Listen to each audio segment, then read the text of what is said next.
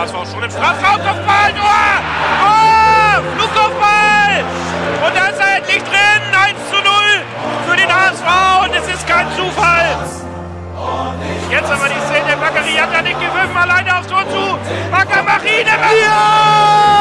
1 zu 0! Tabellenführer und Sieger dieses Spitzenspiels ist nur ein Club und das ist nur, Nur der der HSV. HSV. Hallo, ihr Lieben, und herzlich willkommen zu unserer 76. Folge mit Nando. Fiete? Birger. Und Lasse. Es ist entschieden, die Saison geht weiter in der ersten und zweiten Liga jetzt am Wochenende. Die DFL hat das Konzept entwickelt und hat die Genehmigung erhalten. Und ja, es gibt diverse Vorschriften, Hygiene, Tests und natürlich Geisterspiele. Damit wird die Saison fortgeführt im Schatten von Corona. Und ähm, die Meinungen gehen zu dem Thema natürlich weit auseinander. Und auch wir müssen jetzt, wo der HSV am Wochenende doch wieder sportlich eingreift, auch einmal kurz drüber sprechen. Lasse, wie ist das so für dich, die allgemeine Lage?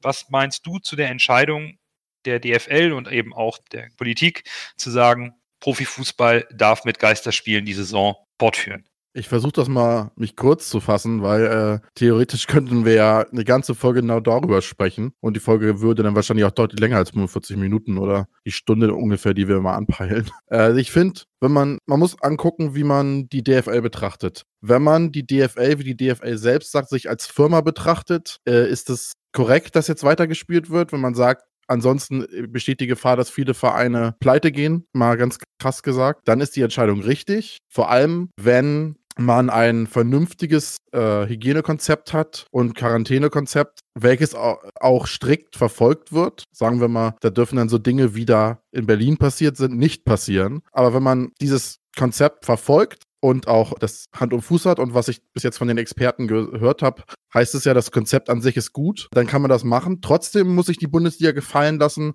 dass die äh, Diskussion geführt wird, dass man sagt, äh, warum hat der König Fußball, äh, wie er in Deutschland ja gerne genannt wird, wieder Extrawürste, warum bleiben andere Institutionen wie Kita und so geschlossen und mittelständische bis kleine Unternehmen haben wirtschaftliche Riesenprobleme und dem Fußball wird eine Sonder Sonderstellung wieder beigemessen. Die Diskussion muss, muss geführt werden. Das ist wichtig für eine Gesellschaft. Äh, und ich kann da jeden verstehen, der da kritisch gegenüber dieser Entscheidung ist. Für mich persönlich bin ich der Meinung, dass man nicht alles tausendprozentig einhalten kann, was in diesem Konzept steht. Äh, und ich glaube, da wird auch an, ein, an einer anderen Stelle wahrscheinlich auch mal weggeguckt werden. Man soll sich einigermaßen an die Richtlinien halten. Dann kann das vielleicht positiv vonstatten gehen. Trotzdem glaube ich, dass es unfassbar schwer wird. Man sieht es jetzt mit Dresden. Ich kann mir nicht vorstellen, dass Dresden die einzige Mannschaft bleibt. Und sobald da eine zusätzliche Mannschaft dazukommt, wo auch ein Corona-Fall ist, kann das ganze Kartenhaus äh, komplett in sich zusammenfallen, weil ich sag mal so, äh, das Konzept ist gut, aber wenn dann plötzlich die, äh, die, Gesundheitsämter und die Länder sagen, ja, ist uns das Konzept egal, wir sagen das und das, wie es jetzt bei Dresden war, dann ist das alles für die Katz. Und für mich persönlich ist es so, dass Geisterspiele werde ich gucken, wie mir das gefällt. An sich vermisse ich auch nicht insgesamt die, die, die, den Fußball an sich. Bei mir ist es eigentlich das, was ich am meisten vermisse, ist tatsächlich äh, das Stadionerlebnis. Das ist das, was mich am meisten traurig macht, dass, das, dass ich das momentan nicht erleben kann. Äh, von daher der Fußball an sich könnte ich auch noch mit leben, wenn er ein bisschen länger ausfällt. Und äh, jetzt mal so als Beispiel, worauf man achten sollte jetzt äh, als Fußball.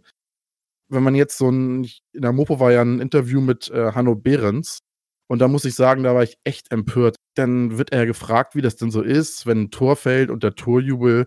Und dann sagt der Hanno Behrens, wir haben uns das nicht ausgedacht, das kommt sowieso spontan und äh, er weiß dann nicht, was beim Torjubel passiert und ob er das unterdrücken kann. Da muss ich echt sagen, Sätzen sechs, nichts gelernt. Dem, der Fußball hat ja eine unfassbare Chance von Deutschland bekommen und äh, sich zu präsentieren und zu zeigen, wir kriegen das hin und sich an die Regeln zu halten. Und dann äh, werden dem Fußball an sich da solche, man kann es ja so sagen, Sonderregeln beigemessen gegenüber anderen äh, Institutionen und äh, Firmen.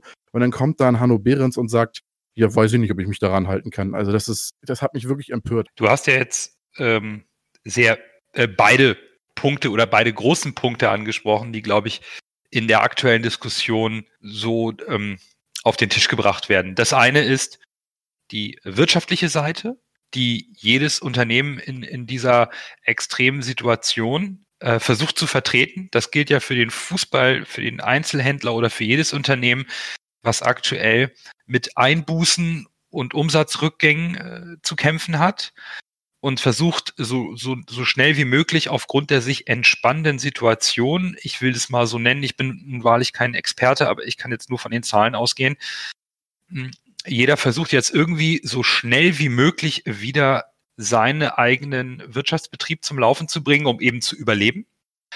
Und dann haben wir natürlich äh, das, das große, ähm, die große soziale Diskussion und diese ähm, Wettbewerbsrisiko-Verzerrungsgeschichte. Äh, Fiete, äh, wie, wie, wie ist es bei dir? Äh, wie hast du jetzt so diese Diskussion verfolgt und, und wie stehst du jetzt dazu, dass es losgeht? Also mir geht es so ähnlich wie Lasse. Ich meine, ich kann die, die DFL und die Vereine äh, verstehen, dass sie wieder loslegen wollen. Es geht um viel Geld. Es geht um sehr viel Geld und äh, viele Vereine äh, stehen finanziell mit dem Rücken zur Wand. V ja auch, also da brauchen wir uns nicht ausnehmen. Aber gesellschaftlich gesehen äh, ist das für mich unfassbar, ein unfassbar falsches Signal. Kann ich nicht so ganz nachvollziehen, denn äh, der Fußball, er kann sich ja nicht auch, auch nicht benehmen, muss man ganz ehrlich sagen. Also sie, sie, sie nehmen sich immer Rechte raus, äh, die ihnen meiner Ansicht nach nicht zustehen. Ich weiß, dass der FC Bayern, äh, Rummenigge hat erzählt, ja, wir, also zu einem Zeitpunkt, als die, die Tests noch sowas von knapp waren. Inzwischen geht das ja. Inzwischen haben, haben wir ja Kapazitäten, äh, wir können ja testen, aber als das wirklich, äh, als in den Krankenhäusern noch nicht mal die und, und Altersheimen noch nicht mal die, die Bediensteten alle getestet werden konnten, weil da einfach nicht die Tests für da waren, da hat er erzählt, ja, wir testen unsere äh, Spieler äh, alle hier zweimal die Woche mindestens. Da fielen mir echt die Kinnlade runter. Und äh, Bayern München wird nicht der einzige Verein sein, der das gemacht hat. Also das wird Dortmund sicherlich auch so gemacht haben und, und äh, Leipzig und wer sich das irgendwie leisten kann. Und das geht mir so gegen den Strich und auch jetzt äh, mit äh, Lasse hat das ja auch in Berlin äh, mit, mit Kalu ange hier gesprochen. Kalu ist ja bestraft worden, weil er dieses Video veröffentlicht hat. Aber in dem Video hat man gezeigt, dass im Grunde genommen die halbe Mannschaft, äh, mindestens die halbe Mannschaft, äh, sich einen Scheißdreck um, um äh, irgendwelche äh, hier äh, Corona-Regeln schert. Und, und das, das äh, finde ich schon bedenklich, muss ich ganz ehrlich sagen. Und dann kommt eben noch dazu, ja, was passiert, Dresden hat ja jetzt erstmal 14 Tage Quarantäne. Die sind richtig Allerdings, am Arsch. Wenn, was? Die sind jetzt richtig am Arsch. Ja, aber was passiert, weißt du, wenn in der Woche einer von denen nochmal äh, ja. einen positiven Test hat? Ne? Dann kommen nochmal mindestens 14 Tage drauf. Ich glaube, das Problem ist auch, wo du über Kalu sprichst, es ist ja auch selbst diese, dieser Widerspruch in sich. Du sagst, in den Geländen und in den äh, Kabinen und so ist überall Hygieneregel, aber auf dem Platz beim Training, ich meine, die Spieler werden auf dem Platz nicht zwei Meter Abstand voneinander halten. Die werden sich trotzdem grätschen und berühren. Wahrscheinlich denken sich die Fußballer an sich dann auch beim Spiel, äh, warum soll ich in der Kabine Abstand halten, wenn ich jetzt wieso gleich Kontakt mit dem Gegenspieler haben werde. Und ich glaube, das ist so ein bisschen das, was dann so vielleicht die Gemüter so ein bisschen vernebelt. Das kann sein, aber, aber letztendlich, äh, äh, was, was mir das Ganze gezeigt hat, ist, äh, die anderen haben ja keine Strafe gekriegt. Die Strafe hat Kalu gekriegt, mhm. weil er es gepostet ja. hat. Er ist der Sündenbock, ja. Weil er ne? der Whistleblower also das ist, ist äh, ja. das zeigt mir, dass da in äh, äh zumindest bei Hertha BSC äh, kein äh, Unrechtsbewusstsein in der Richtung herrscht. Und dass sie das alles bagatellisieren und, und Wichtig ist nur, dass es nach außen wirkt, als würden wir machen. Und das wirkt mir bei der gesamten DFL so. Das muss einfach nur so aussehen, als wenn wir was machen. Ansonsten klein mir eine Morse, wir machen das, was wir wollen. Und das ist dieser schmale Grat, ne? den, ja. den der, der glaube ich, gerade aktuell zu dieser sehr intensiven und kontroversen Diskussion führt. Ich glaube, das hast du eben sehr gut auf den Punkt gebracht, äh, ist genau diese unterschiedlichen Eindrücke ich glaube, dass ähm, viele Fans äh, sogar äh, froh darüber sind, die Chance zu bekommen, wieder ein bisschen Fußball zu schauen. Ein Stück weit, äh, ich nenne es mal vorsichtig, Normalität am Wochenende zurückzubekommen nach der Zeit der äh, Quarantäne. Und ich, ich glaube auch, dass Fans akzeptieren, dass Vereine jetzt unter erschwerten Bedingungen arbeiten müssen, in Quarantäne sind, aber trotzdem ein Mannschaftstraining machen und trotzdem Kontakt haben. Ich meine, auch die Kontakte im sozialen Bereich werden ja langsam Stück für Stück je nach Bundesland aufgeweicht. Aber der Eindruck, der vermittelt wird, also für mich zum einen, dass Vereine so am Limit leben oder darüber hinaus, dass ihnen Zuschauereinnahmen oder TV-Gelder sofort das Genick brechen, wenn diese mal nicht sofort gezahlt werden, als auch den Eindruck, den einige Vereine, äh, das Beispiel Kalu finde ich sehr passend, eigentlich äh, ist für mich Hertha viel mehr in der Pflicht als der äh, dumme Spieler, der mal heimlich äh, unerlaubt aus der Kabine gefilmt hat. Ähm, da, da sind ja ganz andere Sachen eigentlich aufgekommen. Da, das erweckt einen ganz falschen Eindruck bei all den Menschen, die aktuell unter dieser Situation, das ist ja weltweit so, Einschränkungen haben und mit diesen umgehen müssen, als auch natürlich das große Risiko der Wettbewerbsverzerrung, die es mit Geisterspielen ja eh schon gibt. Das ist ein ganz anderer Wettbewerb aus meiner Sicht. Sprechen wir später nochmal vielleicht drüber beim, beim Thema Spiel HSV. Aber Dresden ist 14 Tage im Rückstand. Das ist nicht fair. Die können ja nichts machen. Die können nichts machen. Bürger, du, du bist Trainer, du, du kennst ja, den Spaß. Die können ja zu Hause auf dem Laufband und ja, aber, äh, Jitsi, Jitsi ja, oder Zoom-Training. Ja, aber ganz was anderes. Aber ja, Bürger, was Bürger, was passiert, wenn Mannschaften voll im Saft stehen und deine Mannschaft 14 Tage erst später in den Wettbewerb geworfen wird? Also ich, ähm, ich wollte eigentlich noch was äh, zu, zum Fall Kalu sagen, denn wir hatten gestern haben wir die, die Auflagen vom dänischen Fußballbund bekommen, was für uns an Regeln gilt da sind unterschiedliche Regeln, ob das jetzt Profifußball ist oder nicht. Und Profifußball gilt genauso wie in Deutschland die Regeln.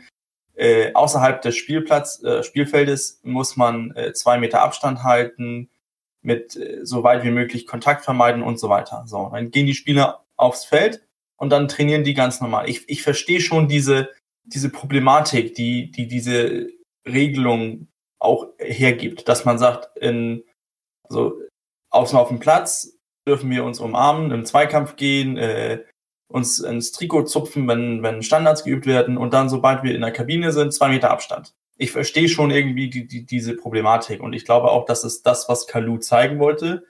Aber sein Video, das, das darf man einfach nicht. Und besonders nicht, weil die auch diese Vorbildfunktion haben.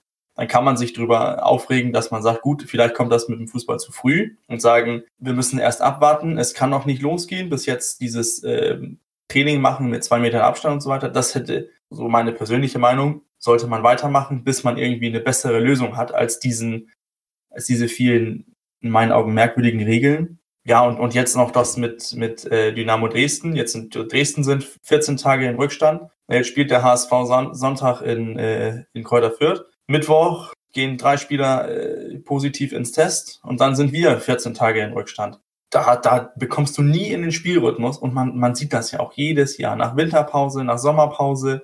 Es brauchen ein, zwei, drei Spiele, bevor die Spieler auf, auf, auf Touren sind und in Form sind. Und das wird jetzt so unregelmäßig gemacht und man versucht hier, so meine Sicht, äh, man versucht hier den Fußball dringend durchzuzwingen, da, weil man Angst hat, dass einige Vereine pleite gehen und zumachen müssen. Und das finde ich so von der Gesellschaft her gesehen falsch, obwohl der Fußballfan in mir sich auch wieder freut, dass es wieder Fußball gibt, ein bisschen Normalität, aber so auf die Art und Weise, ich, ich, ich finde es sehr schwierig. Also ich, ich kann es auch verstehen, wenn Dresden meint, das ist jetzt Wettbewerbsverzerrung, weil die sind jetzt 15, 14 Tage in Rückstand alle Mannschaften hatten 14 Tage, um sich vorzubereiten. Die 14 Tage bekommen Dresden ja nicht. Und dann bist du nicht nur 14 Tage in Rückstand, sondern eigentlich vier Wochen, weil du ja diese Vorbereitung nicht hast.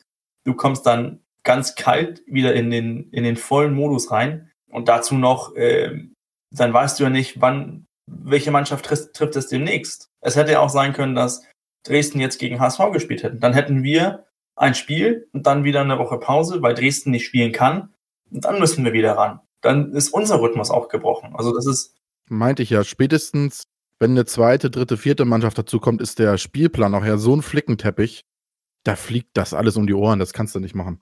Genau, und dann, dann wird das sowas mit, äh, dann spielst du äh, Sonntag, Mittwoch, Sonntag und ähm, das, das, das geht auch nicht. Dann äh, spielt eine Mannschaft, die spielt dann Samstag, Samstag und andere Mannschaften spielen Samstag, Mittwoch, Samstag und dann wiederum, das ist, da sind so viele Gefahren, die ich sehe und für die Spieler finde ich das auch, ist, muss das ein riesen Stresstest sein. Äh, und nicht nur Spieler, sondern auch, auch, auch die Trainer. Was ist jetzt, äh, das, es ist sehr, sehr schwierig. In meinen Augen kommt das alles etwas zu früh, obwohl mein Fußballfan in mir sagt, geil, wieder Fußball. Boah, ich muss ehrlich sagen, so richtig, äh, so richtig freuen kann ich mich noch gar nicht auf Sonntag. Ist das so, Lasse? Also ähm, hast du gerade noch gar keine Lust? Noch keine Lust ist falsch gesagt, aber irgendwie so richtig, boah, geil, jetzt am Sonntag geht's wieder los. Also das Gefühl habe ich nicht. Liegt das nur daran, dass es Geisterspiele sind oder ist es tatsächlich die allgemeine Lage insgesamt? Also ich glaube, es ist die allgemeine, die allgemeine Lage, Lage, Genau, die allgemeine Lage und als Kirsche obendrauf, dann, dass man weiß, dass es wie so Geisterspiele. Mhm.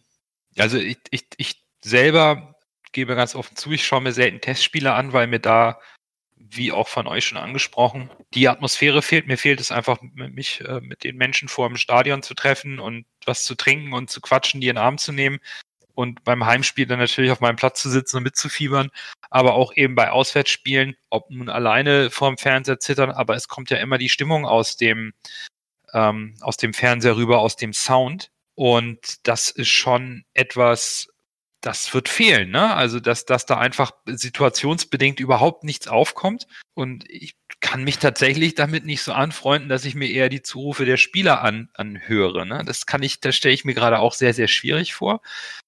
Ich will aber auch ehrlich sagen, ich freue mich schon ein bisschen, dass der HSV wieder spielt. Ich könnte das einfach nach der Zeit, die wir jetzt hatten, ein bisschen gebrauchen, auch wenn es alles sehr gewöhnungsbedürftig ist, ich für jeden, jede Kritik oder jedes dafür oder dagegen absolut Verständnis habe, freue ich mich, wenn wir ein Stück weit ähm, neben den Geschäften, Friseuren, Restaurants auch in der Form wieder ein Stück weit Fußball haben, wohl wissend, dass die Gefahr besteht bei äh, Neuinfektionen, dass das auch alles sehr instabil ist, weil wir einfach noch nicht genau wissen, wie wir ähm, dieser ganzen Situation ohne äh, freigegebene Medizin Herr werden. Das verstehe ich total. Deswegen ist es halt auch heute ein etwas schwieriges Thema, ähm, allgemein über die Situation Profisport unter Ausschluss der Öffentlichkeit, äh, zumindest vor Ort, und der Wiederaufnahme aufgrund auch sicherlich wirtschaftlicher Zwänge zu sprechen, oder?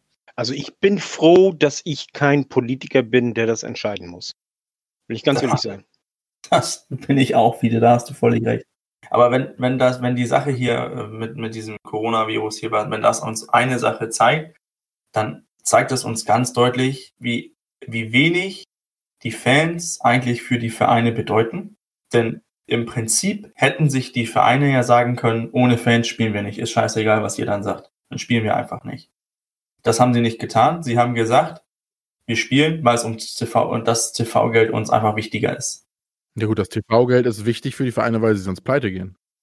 Naja, na aber jetzt das ist aber auch ein diskutabler Ansatz, ne? Ja, natürlich, also, das ist ein diskutabler Ansatz, aber sagen wir mal Schalke als Beispiel, auch HSV. Schalke ist noch ein krasseres Beispiel. Schalke ist noch ein Verein. Die äh, dürfen im Grunde genommen gar keinen richtigen Profit machen, wenn ich das so richtig, äh, richtig ja, gelesen habe. Wirtschaftlicher hab. Geschäftsbetrieb von Vereinen ist auch nochmal wieder eine andere Sache. Ja, genau, aber, aber also als Beispiel. Und dann sagen wir mal, die, äh, die sind halt so eng gestrickt, die haben horrende äh, Spielergehälter, weil sie halt gute Spieler haben und sind halt quasi darauf angewiesen, jedes Jahr äh, internationalen Wettbewerb zu spielen.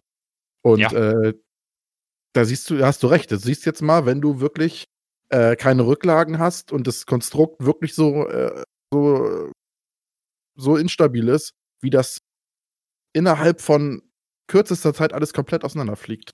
Aber das ist ja das, was, was ich auch, was ich so ein bisschen meine. Einige Vereine, die immer so hoch von, von ihren Fans ähm, schweben, jetzt zum Beispiel Dortmund, ähm, wo man immer sagt, ja, die Fans, das ist, das, das ist unsere Basis und so weiter so, ich habe nichts von Watzke gehört, der gesagt hat, ohne unseren Fans sind wir nichts. Oder das, das kommt irgendwie nicht. Und das finde ich irgendwie schade, weil das zeigt mir, dass für den Verein ist Fußball, äh, ist das, das Fernsehgeld jetzt wichtiger als die Fans. Und wie Nando auch angesprochen hat, das, das wird eine Wettbewerbsverzerrung.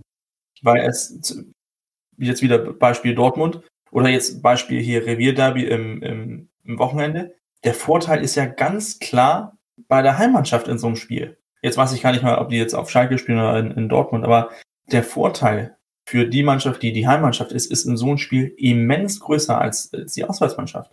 Findest lass uns, lass das uns das, lass, lass uns das gleich mal. Ähm, das beim, beim Derby nur kurz komplett anders, weil normalerweise, wenn die Schalker nach Dortmund kommen, werden die da gnadenlos ausgebucht und müssen im Hexekessel Dortmund räumen und umgekehrt.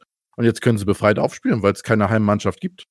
Ist sicherlich auch ein Thema, was Oder wir jetzt. keine Heimfans, nicht Heimmannschaft. Ja, aber das, das können wir, glaube ich, als auch direkt mit dem HSV besprechen, denn gerade die Fanbase des HSV ist ja äh, insbesondere auch auswärts, zu Hause sowieso, eine Macht gewesen. Jetzt ist uns diese Macht genommen worden. Wir werden am Sonntag in Fürth auswärts nicht mit den Auswärtsfahrern, die uns so brav, die die Mannschaft so bravourös unterstützen und immer die Kontingente mehr als ausschöpfen, äh, spielen, sondern wir fahren zum beim Neustart. Es ist ein Neustart, klar, es gab eine große Unterbrechung, es ist alles ein bisschen anders.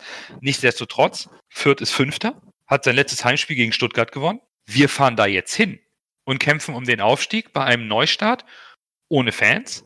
Das darf man, äh, das muss man schon mal, ähm, auch wenn Hacking das gerade alles übt und so, das muss man im Hinterkopf behalten. Ne? Ich meine, klar, der HSV ist in, in nahezu komplett. Jamra hat sich ähm, äh, beim, beim, bei der Rückkehr ins Mannschaftstraining wohl eine Muskelverletzung am Hüftbeuger gezogen. Der fällt jetzt erstmal bis Ende Mai aus. Ansonsten sind die alle da, sind im Trainingslager in Herzogenaurach bei, in dieser Sportschule dabei Adidas, in, in diesem Quarantänelager, bereiten sich weiterhin auf diese extreme Situation oder auf die veränderte Situation vor. Zugleich hat sich die Mannschaft auch ähm, jetzt äh, mit dem Verein auch über diesen Gehaltsverzicht geeinigt. Das ist alles super. So, der HSV tut und macht, was er kann. Aber im Grunde, jetzt gibt es den Neustart und jetzt geht es auch sportlich gesehen weiter um den Aufstieg. Und da bin ich jetzt äh, tatsächlich sehr gespannt. Ne? Wir kennen alle noch die Tabellenlage und haben bestimmt auch alle nachgeguckt, aber Bielefeld ist ein bisschen vorne weg. An Stuttgart sind wir dran, hinter uns lauert Heidenheim und Fürth ist Fünfter. Und da die Liga ja jetzt ganz normal weitergespielt wird, kommen ja die großen Kracher, Stuttgart und Bielefeld auch äh, auf uns zu. So, und jetzt bin ich halt schon, wenn ich drüber spreche, doch ein bisschen angespannt, ein bisschen nervös. Sag mal, Coach, wie groß könnte der unter all den Nachteilen, die jetzt schon angesprochen wurden, ohne Fans, ohne den Support, auch bei den Heimspielen, in den Topspielen, wie groß kann da der Vorteil sein, einen so erfahrenen Hund wie Dieter Hecking auf der Bank zu haben? Auf welche Erfahrung soll er zurückgreifen? Das ist, das ist ja das. Keiner hat, das hat es, es jemals vorgemacht ich, ich denke, Hacking hat da vielleicht den, den Vorteil durch seine Routine, dass er in, in, in Spielen war, wo, wo sehr viel Druck war und da diesen Druck rausgenommen haben muss. Ähm, ist auch mal Pokalsieger geworden mit, mit Wolfsburg. Ich glaube, das ist, das ist dann jetzt ein Vorteil, dass er sagen kann, jetzt muss ich den Druck aufbauen, müssen dieses Spiel ein bisschen wie so ein Finale angehen. Man muss diesen Druck aufbauen, man muss irgendwie die Situation richtig einordnen können. Ich weiß, ich weiß nicht, ob, ob seine Erfahrung jetzt für uns ein, ein besonderer Vorteil ist, aber ich weiß, in, ich hatte letztens die Diskussion mit, mit einem Trainerkollegen über, ähm, über diese Transition von, von U19-Spielern ähm, bis ins, in, in die erste Herrenmannschaft, wo wir auch darüber gesprochen haben, dass ähm, hier in Dänemark äh, David Nielsen, also Trainer von AGF, dass der gesagt hat, der, das Problem des U19-Fußball in Dänemark ist, dass man diese Spiele, die trägt man irgendwo hinter ganz hinten auf dem Platz irgendwo raus und kommst du eine Viertelstunde vorher, sind keine Menschen da und du kannst dich mal eine Tasse Kaffee kaufen. Die wissen nicht, was Druck ist. Und jetzt sind wir in dieser Situation, wo die Spieler aufs Spielfeld gehen und da sind keine Leute. Da sind keine Fans, die sie auspfeifen. Da sind keine Fans, die sie pushen. Da ist nichts. Und da musst du jetzt deine, deine innere Motivation irgendwie her herausfinden. Ähm, und ich glaube, Dieter Hecking mit, mit seinen vielen Bundesligaspielen, auch internationalen Spielen, ich glaube, der kann da irgendwie schon was, was rausholen aus den, aus den Spielern. Aber ob das, ob, ob das nicht auch die anderen Trainer plötzlich können, wenn, wenn nur die Kameras da sind und keine Fans, die pfeifen, das weiß ich nicht, aber wir müssen irgendwie auf, auf Dieter Hacking irgendwie ähm, vertrauen und auch, dass es ein Neustart ist. Vielleicht hat er irgendwas jetzt einstudiert, was, äh, was ganz Neues, was er, womit er die Gegner erstmal richtig überrollt. Ähm, im, im Anf also am Anfang der Saison hat es ja gut geklappt. Da sind wir ja wie, wie äh, wahnsinnig gestartet, haben richtig gut gespielt und ja, jetzt nochmal diese, die ersten neun Spiele wie, wie damals, nehme ich gerne. Ja, ich, ich, ich stelle mir halt die Frage, so wie du das schilderst, inwieweit eben aufgrund dieser besonderen Situation jetzt auch ähm, eventuell die Spieler viel weniger unter Druck stehen, weil man denen ja, wenn sie es nicht schaffen, die, sich dieser Situation anzupassen, man denen eigentlich gar keinen Vorwurf machen kann. Ähm, ich weiß nicht. Ähm, mal angenommen, ähm, Bielefeld äh, kriegt es nicht hin und verliert jetzt jedes Spiel, weil sie mit der Situation nicht hinkommen.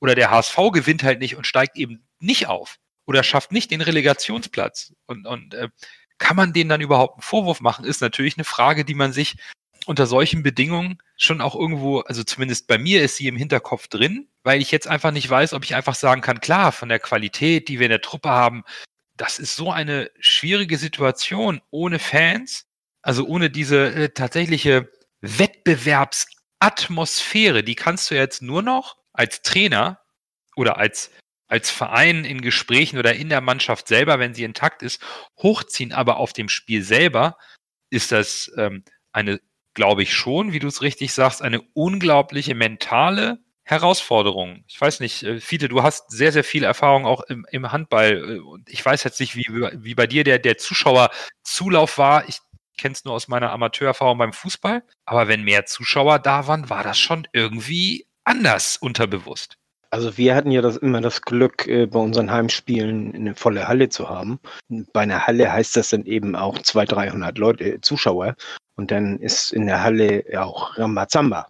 Wenn wir besondere Spiele hatten, waren wir in dieser äh, wunderbaren Lage. Wir konnten uns nonverbal verständigen, weil wir das kannten. Andere Mannschaften kannten es nicht und äh, die waren damit völlig überfordert. Auf der anderen Seite ist das ein ganz komisches Gefühl, wenn du in der leeren Halle spielst und wir haben Mannschaften gehabt, äh, wir haben Oberliga gespielt und, und trotzdem hast du Mannschaften, ja, das sind 20 Zuschauer, weißt du, und die Hälfte davon sind Spielerfrauen, ne? Das, äh, das ist ein ganz komisches Gefühl. Da kommt, da musst du, da musst du äh, dich selber pushen und, und deine Mitspieler pushen und, und und bei jeder gelungenen Aktion ja und, und, und so weiter. Also das, das ist, äh, das muss, muss man lernen und ich weiß nicht, ob wir dafür die Spieler haben, muss ich ganz ehrlich sagen. Brauchst du so richtig so, so Spieler, die die anderen heiß machen können. Mhm. mhm. Und das fehlt uns irgendwie. Also wir hatten ja in Dänemark eine, eine Runde mit, ich glaube, ein oder zwei Geisterspiele. Äh, unter anderem hat ähm, Horsens gegen Kopenhagen gespielt. In Kopenhagen war aber ein Geisterspiel. Und äh, das hat man ganz deutlich den, den, den, den Horsenspielern angemerkt, dass die haben einfach die Kopenhagen-Spieler angebrüllt. Bei jedem Zweikampf danach richtig angebrüllt. Und die Kopenhagen-Spieler sind damit gar nicht klargekommen. Und Horsen hat das Spiel gewonnen. Und danach stand der Trainer und hat gesagt, das war ein, das war ein Vorteil für uns, dass da keine, keine Zuschauer waren, dass die Spieler sich gegenseitig pushen konnten, weil sie so rumbrüllen. Und da muss ich auch, muss ich dir recht geben, Fiete. Ja, ich sehe den Punkt von Fiete auch als absolut valide an. Ne? Haben wir, Lasse, wie ist es bei dir? Haben wir, haben wir die, den Charakter in der Truppe, dass wir die Motivation gegenseitig äh, in der Mannschaft so auf den Platz bringen, dass wir gegen diese, gegen diese Widerstände anspielen können? Also ich wollte eigentlich, bevor Fiete sein Argument gebracht hat, ganz klar darauf plädieren, dass es für uns ein Riesenvorteil ist. Okay. Weil, weil äh, das Spiel jetzt nicht auf Atmosphäre und Stimmung von außen und äh, äußere äh, Umstände äh, reduziert wird, nicht reduziert wird, sondern das fällt weg.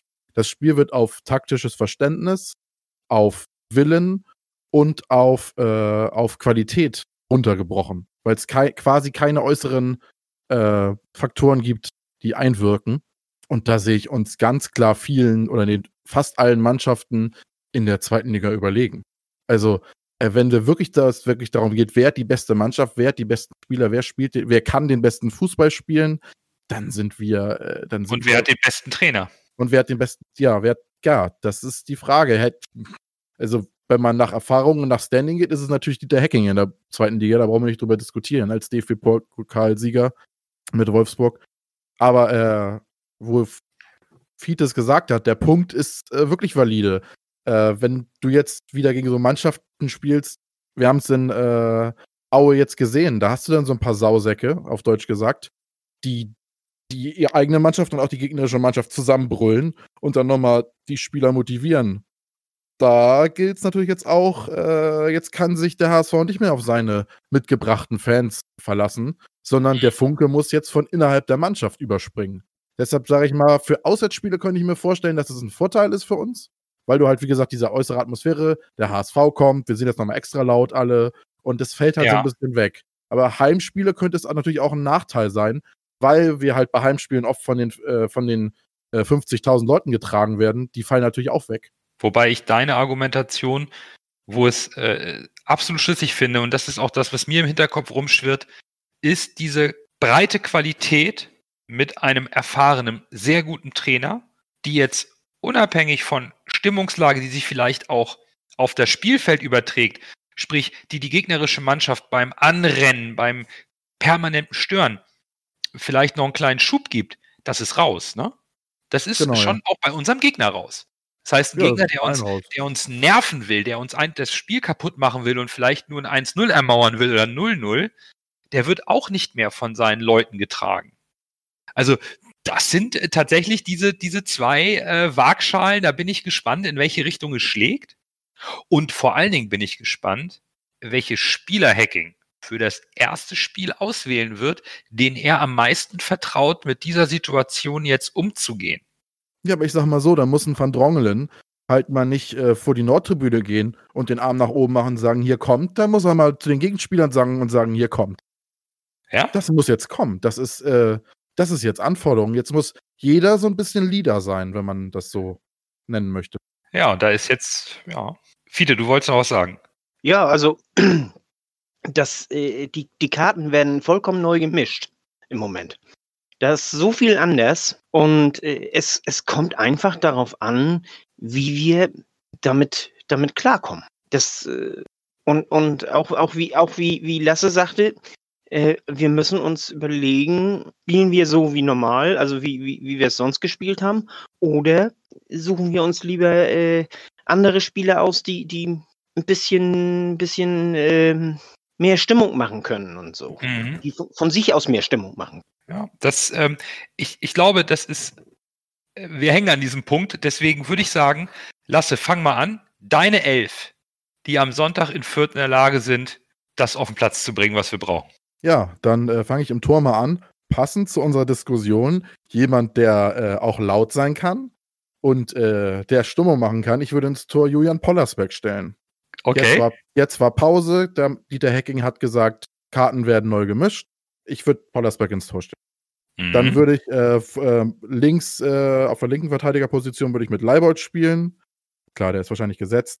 In der Mitte Van Drongelen und äh, wenn Letschert fit ist, Letschert, ansonsten Jung. Und rechts würde ich Wagnumann spielen lassen. Ich habe jetzt gehört, wahrscheinlich hat Bayer größere Chancen, aber ich bin ein kleiner Wagnumann-Fanboy. Dann würde ich auf der 6, klar, fein, da geht kein Weg dran vorbei. Das ist zum Beispiel ein Spieler, wo ich sage, der kann jetzt in dieser Situation den Unterschied ausmachen.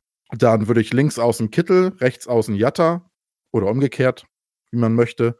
Und dann zentral Schaub und Duciak und äh, vorne Poyampalo.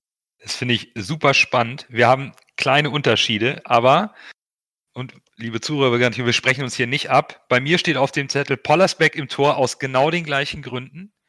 er ist, er ist, ja, er ist für mich der Typ, der bei sowas einfach vom Charakter her ist das mein Gefühl. Das ist der Macker, den wir jetzt im Tor brauchen. In der Abwehr habe ich ähm, natürlich äh, nicht Wagnumann, sondern Bayer auf rechts. Ich glaube, dass Jordan Bayer einen kleinen Vorteil noch hat. Leibold, linker Verteidiger, ganz klar gesetzt. In der Mitte Van Drongelen und Letschert eben nach Fitness. Ansonsten würde ich ebenfalls Gideon Jung da sehen. Fein, äh, gar keine Frage. Für mich ein absoluter Schlüsselspieler jetzt. Auch unter Situation. Jatta und Kittel über die Außen. Jerry Duziak, Gott sei Dank ist er wieder dabei in der Mitte. Wichtigster Mann. Ich würde im Gegensatz zu Schaub jedoch mit unserem Kapitän Aaron Hunt gehen. Ich sehe da seine Erfahrung als ganz großen Vorteil. Ich sehe den einfach als Führungsperson. Und auch vorne habe ich Danger Poyanpalo stehen, bei dem ich einfach mehr Emotionalität, mehr Gier, mehr Wucht sehe in dieser Situation. Fiete. Was den Torwart anbelangt, auch da äh, äh, schließe ich mich euch an und aus, aus genau dem gleichen Grund. Ich äh, bin, war sogar am Überlegen, ob nicht Tom Mickel der bessere wäre. Ja, spannend. Weil er nämlich äh, die, die anderen unheimlich heiß, der, der ist ja heiß bis zum geht nicht mehr. Also der, der, der ist ja HSVer durch und durch und, und der brennt ja richtig. Und, und deswegen war ich am überlegen, ob Tom Mickel. Allerdings. Äh, ist ein Argument, ja. Poller ist, ist eben qualitativ besser. Und das, das muss man schon sagen. Und deswegen äh, habe ich mich auch so ein bisschen für Pollersbeck entschieden. Und äh, Heuer Fernandes tut mir ein bisschen leid, muss ich ganz ehrlich sagen, aber fällt eben, weil er zu ruhig ist, so ein bisschen raus aus dieser Überlegung. Auf links, ja, äh, an, an Leibold, äh, da geht ja kein Weg dran vorbei. Van Drongelen ist auch einer, der Gesetz ist meiner Ansicht nach äh, jetzt alles unter Vorbehalt, dass sie einigermaßen normal ihre Leistung bringen. Wir sind beim Training nicht dabei, also ich, ich das ist alles so ein bisschen so ein bisschen geraten jetzt auch, weil, weil wir die aktuelle Form der Leute nicht kennen, natürlich. Ne? Für mich wird Gideon Jung der erste, zweite Innenverteidiger. Und äh, erst dann käme Letschert, weil ich sehe bei Jung eigentlich äh, auch mehr äh, diese, diesen, diesen Kampf, äh, Kampfgeist, den wir brauchen. Ja, ist auch ein Leader-Typ, das stimmt, ja. Mhm. Denn äh, bin ich bei Nando, also Jordan Bayer auf rechts. Äh, auch wenn ich gerne äh, Wackenmann da sehen würde, aber ich halte Bayer im Moment für die bessere Wahl. An Fein geht auch kein Weg dran vorbei. Und nun bin ich nämlich am, am wirklich am, am Überlegen, muss ich ganz ehrlich sagen. Also vorne kann ich schon mal sagen, äh, da gehe ich auf Hinterseher anstelle von Poyampalo weil Hinterseher spielt mehr mit und äh, er kann auch, auch so ein bisschen mehr, mehr Stimmung machen. Jatta ist gesetzt, ich weiß aber noch nicht, ob er auf links oder rechts, muss ich ganz ehrlich sagen. Das hängt so ein bisschen vom Rest ab. Ich tue mich da mit dem Mittelfeld so ein bisschen schwer. Ja, Duziak höchstwahrscheinlich schon, obwohl ich mir auch vorstellen kann, dass Ken Zombie jetzt äh, einfach mal in, in, in diese, diese Rolle schlüpfen könnte. Aber ich äh, denke doch, dass Duziak die Nase vorn hat. Und dann äh, sehe ich auch unseren Captain vorne, also äh, vor Schaub. Und äh, ja, dann ach, machen wir es wie normal. Also Jatta auf rechts und, und Kittel auf links. Ja, dann fehlt nur noch unser Coach. Ich finde, also das, diese Übung war verdammt schwer, weil man hat ja. nicht wirklich was mitbekommen aus, aus dem Training. Ich habe mich am Endeffekt für Heuer Fernandes im Tor entschieden. Ich war an der Überlegung Julian Pollersbeck, auch weil, wie Lasse sagte, neue Chance, hat gut trainiert, alles wird durchgemischt. Jedoch sehe ich Pollersbeck als Typ eher so, dass Pollersbeck diesen Kick durch den Zuschauer braucht. Ähm, Tom Mickel war bei mir auch, also eigentlich stand bei mir die Wahl zwischen eher zwischen Mickel und, und äh, Heuer Fernandes. Aber ich habe gedacht, neue Situation, für die Innenverteidiger. Da habe ich mich für Van Drongelen und Letschert entschieden. Die brauchen dann schon jemanden hinter sich, den, mit dem sie schon mehrmals zusammengespielt haben. Deswegen gab es für mich dieses Dreieck mit Fernandes, Van Drongelen und Letschert. Links Leibold, da ist kein Vorbeikommen. Ähm, rechts Bayer hat in meinen Augen die Nase vorn vor, äh, vor Wagnermann. Auf der 6 Fein. Dann habe ich links außen Jatta, Mittelfeld Duziak und Kinzombie weil wir da Power und äh, Laufintensität brauchen, weil ich glaube, damit kommt Kräuter Fürth auf uns zu. Die wollen uns richtig unter Druck setzen und uns keine Sekunde Ruhe geben, denn sie wissen, wenn wir unser Spiel machen können, dann kriegen wir es auch irgendwie zusammen und können uns dann auch durchkombinieren. Dann habe ich mich ein bisschen kontroversiell ähm, für Martin Harnik auf rechts entschieden. Habe ich auch überlegt. Weil er für mich die notwendige Erfahrung mitbringt. Er hat diese, diese Ruhe am Ball und arbeitet dennoch mehr als ein Aaron Hunt, weil, und, und, und wir brauchen einen Spieler, der ein bisschen Erfahrung mitbringt. Und da sehe ich, dass Harnik besser auf rechts passt als ein Hunt in der Mitte. Denn Hunt wäre durch diese durch diese Pause, glaube ich, ist Hand nicht bei 100 Prozent. Der, der, der braucht Spielpraxis, um erstmal in Form zu kommen. Deswegen würde ich ihn jetzt nicht reinwerfen. Mit Hanek hätte ich dann aber auch meinen ersten Wechsel schon, den ich in der 55 Minuten vorziehen würde, wo ich dann äh, Harnik rausnehmen würde und Kittel reinwerfen werde. Denn dann haben wir auch Kittel ein bisschen motiviert, weil er erstmal draußen sitzt und erstmal ein bisschen nörgelt, dass er auf der Bank anfängt. Dann kommt er rein und haut den, den zweiten Freistoß rein, dann passt das schon. Und ganz vorne in meinen Augen Hinterseher. Auch, wie Fiete gesagt hat, spielt mehr mit, bewegt sich mehr als äh, Poyampalo und ist in, in meinen Augen der wildere Typ von den beiden. Ähm, ich glaube, Poyampalo ist da noch ein bisschen zu neu in der Mannschaft. Okay. Ich hatte äh, auch äh, Man, äh, Martin Harnik überlegt, auf rechts zu setzen. Äh, ich habe mich dafür, äh, also dagegen entschieden, weil ich immer den Eindruck hatte, er harmoniert nicht so gut mit Bayer. Das, das war mein, mein Gedanke. Und jetzt werfe ich nochmal was rein. Passt mal auf, am Ende spielt der Moritz. So, Genau wegen dieser Situation, die wir eben besprochen haben, mit Erfahrung und Struktur reinbringen und sowas. gut. Aber jetzt haben wir, unsere wir haben jetzt aber unsere Aufstellung festgelegt. Jetzt schauen wir mal am Ende, was am Sonntag dabei rumkommt. Ja. Und jetzt haben wir auch noch ein letztes Stück Normalität auch bei uns wieder reinzubringen, nämlich die Ergebnistipps. Lasse, fang an. 3-0. Jawohl, Bürger. Ein ganz langweiliges 0 zu 0. Oha, ich sage ähm, 0 zu 2 für den HSV und Fiete zum Schluss 1 zu 2 für den HSV. 1 zu 2 für den HSV. Dreimal Sieg, einmal unentschieden. Die erste Folge sportlicher Natur im Rahmen von Corona haben wir damit geschafft. Dann schauen wir mal, was der HSV am Sonntag bringt, wie es sportlich so auch auf die Fans wirkt. Bis dahin, bleibt stark, bleibt gesund. Nur der HSV.